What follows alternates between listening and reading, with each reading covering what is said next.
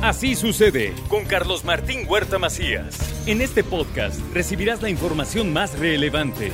Un servicio de Asir Noticias. Y aquí vamos a nuestro resumen de noticias. Tienen un lugar muy importante en el gobierno las mujeres. Esto es lo que dijo el gobernador del estado. Impulsan acciones para protegerlas de la violencia pero sí estamos en todos los niveles atendiendo esos casos. Muchos de ellos son judicializados en carpetas penales, otros tienen que ver con la entendimiento y conciliación y acuerdo de las partes, pero el compromiso, el compromiso de este gobierno en Puebla es legislación equitativa entre géneros, aplicación de las medidas gubernamentales equitativa. Y en Puebla no se persigue a ninguna mujer por haberse practicado un aborto. Nadie está en la cárcel por esa situación. Puebla no persigue, hoy como está la legislación, no persigue el aborto. Señáleme un caso de una mujer que esté detenida por aborto. Señáleme un caso, por favor. No hay ninguna persona detenida por ese delito, es lo que te puedo decir. Implementa el ayuntamiento el programa Contigo Mujer, Ayuda y Protección a Víctimas. Encabezó el evento el presidente municipal Eduardo Rivera y su esposa Liliana Ortiz. De que no vamos a tolerar ningún tipo de violencia hacia las mujeres. Repito, no vamos a tolerar ningún tipo de violencia hacia las mujeres. Porque la violencia hacia las mujeres es una dolorosa realidad. Y hubo marcha de las feministas ayer, una vez más salieron y pintarrajearon algunos edificios, le tocó de nueva cuenta a la Catedral de Puebla. Y serán presentadas dos ternas de mujeres al Congreso del Estado para que ocupen las vacantes en el, Tribunal Superior de Justicia. Se ha avanzado mucho, falta mucho más. El Congreso, esta legislatura tiene más mujeres que hombres, ¿verdad? Parece que tiene 21 y 20. Y así, en el Poder Judicial hay dos espacios libres para designar magistrados y me he comprometido a enviar ternas, dos ternas de mujeres, de mujeres. Nueva ley del transporte en Puebla. Acabará con la corrupción, acabará con esos abusos de las grúas y de los corralones. Va a poder regularizar los mototaxis. Era una ley que todos estábamos esperando para acabar con esa corrupción que tanto daño le ha hecho al transporte en Puebla. Al respecto habló la diputada Mónica Silva tendrá que pasar a través de un estudio de necesidades, que en verdad se vea que existe la necesidad de ese transporte.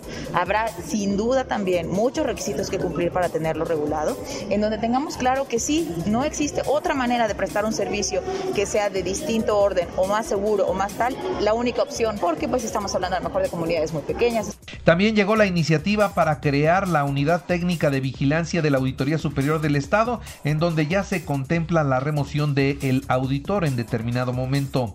En la Coparmex, ¿qué pasó ayer en la Coparmex? Bueno, Rubén Furlong es el nuevo presidente de la Coparmex. Ofreció respeto y trabajo conjunto con el gobierno del Estado. Escuchemos. Yo les propongo diálogo abierto, un diálogo correcto, respetuoso. Yo no amenazo como los hacían antes con ustedes. Yo no advierto, pero sí reacciono. La forma de dialogar debe ser aquella que implique producto de un acuerdo, de una reflexión, reflexión mayor. Y bueno, hubo momentos ríspidos en esta reunión donde no todos estaban de acuerdo con el gobernador y les dijo claramente, dice, a mí no me van a impresionar, a otros gobernadores sí, a mí no me van a impresionar.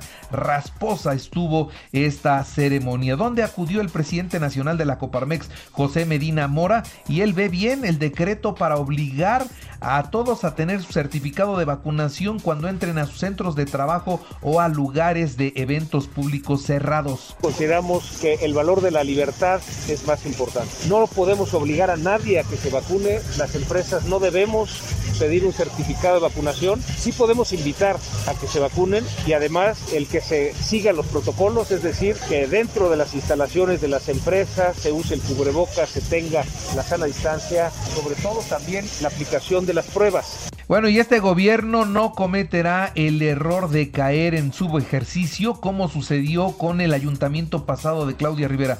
¿Quién lo dice? El presidente municipal Eduardo Rivera. Evidente, fue público, este, el primer año hubo su ejercicio, el segundo año hubo su ejercicio y el tercer año se gastaron eso y más Entonces, este, yo creo que desafortunadamente eh, la ciudad padeció esas consecuencias. El subejercicio y el supuesto ahorro cuando hay tantos problemas no es bueno, porque hay muchos problemas que se con una participación de 78%, nueve unidades académicas cierran el proceso electoral. Hubo elección de directores en la Benemérita Universidad Autónoma de Puebla. Votaron más de 33 mil estudiantes universitarios. La verdad es que el comportamiento de la máxima casa de estudios en temas electorales, como en este caso de las direcciones, es ejemplar. Han hecho las cosas perfectamente bien. Y anuncian la Feria de la Sidra en Huejotzingo. Será del 28 de noviembre al 31 de diciembre. Más de 40 marcas de 20 casas productoras. Bueno, la venta va a ser del 28 al 31. Va a estar, eh, van a poder adquirir nuestros productos productos eh, todos los días ahí en, el centro de Bojocico. Eh, precisamente la feria va a estar en el Zócalo, entonces eh, no hay pierde, todos podemos llegar frente a la presidencia, ahí va a estar el centro expositor. Más de 40 marcas y en los gimnasios de Puebla, ¿qué está pasando? Bueno, pues esperan lograr ya el 100% de las ventas de membresías para sus socios a partir del 2022. Deseamos que lo consigan. Entiendo que se deben recuperar económicamente. Eh, hubo un repunte eh, a partir de que el gobernador emitió que bueno se eliminaban estas restricciones de aforo y de horario. Eh, la realidad es que ha habido un repunte muy interesante y bueno, yo creo que estamos en el momento perfecto para que si todo sigue así, nos seguimos cuidando, incluso con estas medidas nuevas que, comenta el gobernador, pues podemos esperar un muy buen año 2022.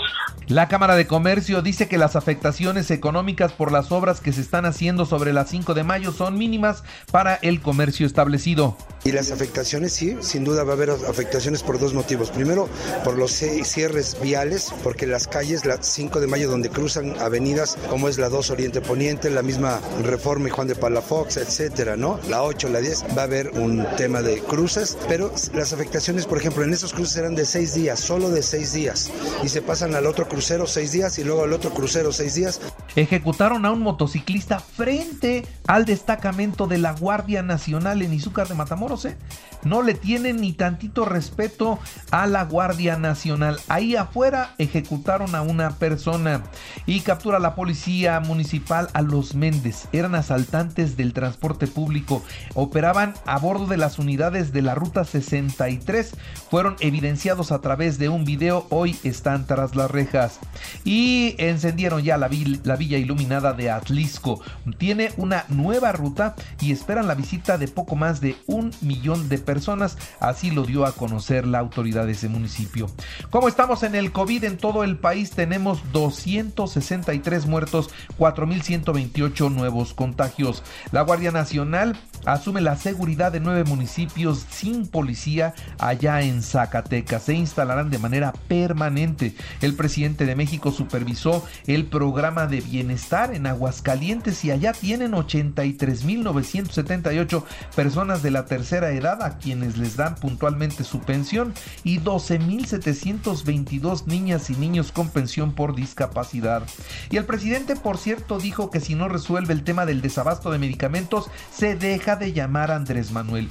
Ya son tres años con este problema. Él, para acabar con la corrupción que había en la compra de medicinas, cambió todo el sistema, mismo que hasta el momento no porque sigue habiendo escasez, pero él ofrece arreglarlo y si no, deja de llamarse Andrés Manuel.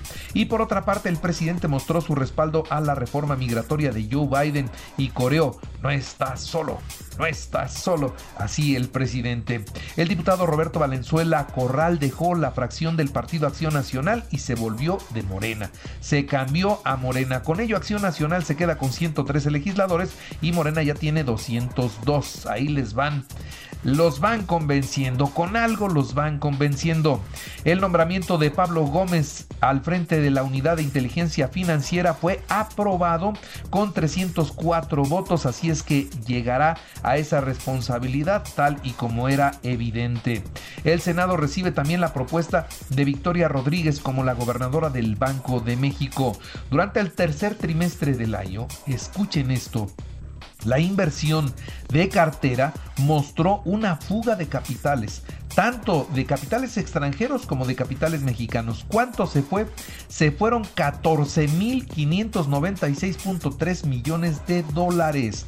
Y las mujeres de diversas edades, incluidas niñas y la mayoría vestidas con prendas moradas en alusión al Día Internacional de la Eliminación de la Violencia contra la Mujer, caminaron de paseo de la reforma al Zócalo. Pintas y enfrentamientos con mujeres policías también, a lo mejor no tan agresivos, pero se una vez más la marcha de las feministas y entraron por tren. Esto es algo que de veras preocupa mucho.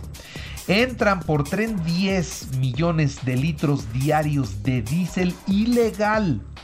Es más fácil venderlo a los transportistas. El diésel es lo que mejor se vende.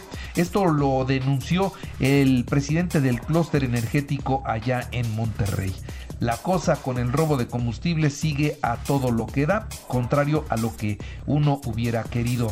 Extirpan a Joe Biden un pólipo benigno, pero precanceroso lo tenía en el colon.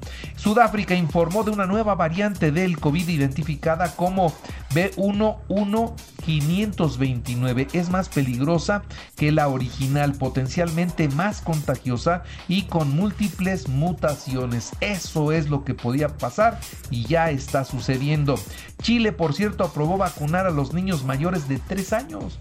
Desde los 3 años ya les van a poder poner la vacuna, ¿cuál? La Sinovac. En los deportes, Puebla venció 2-1 a León en el Cuauhtémoc, la vuelta el domingo a las 8 de la noche. El Santos venció 2-1 a Tigres el domingo a las 6 de la tarde es el regreso. América Pumas mañana a las 7 de la noche y Atlas Monterrey a las 9 de la noche. Barcelona Villarreal mañana a las 2 de la tarde, Real Madrid Sevilla el domingo a las 2. En el béisbol, los Pericos del Puebla visitarán el combinado del Águila de Veracruz y los Leones de Yucatán hoy hoy a las 7 de la noche en el tercer juego de la serie por la zona sur.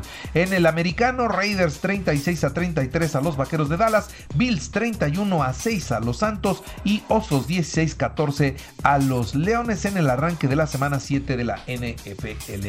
Y recuerden, así sucede está en Eja Radio y ahora pueden escuchar a toda hora y en cualquier dispositivo móvil o computadora el podcast con el resumen de noticias, colaboraciones y entrevistas. Es muy fácil, entren a la aplicación de Radio, seleccionen en el apartado de podcast, elija noticias y ahí encontrarán la portada de Así sucede.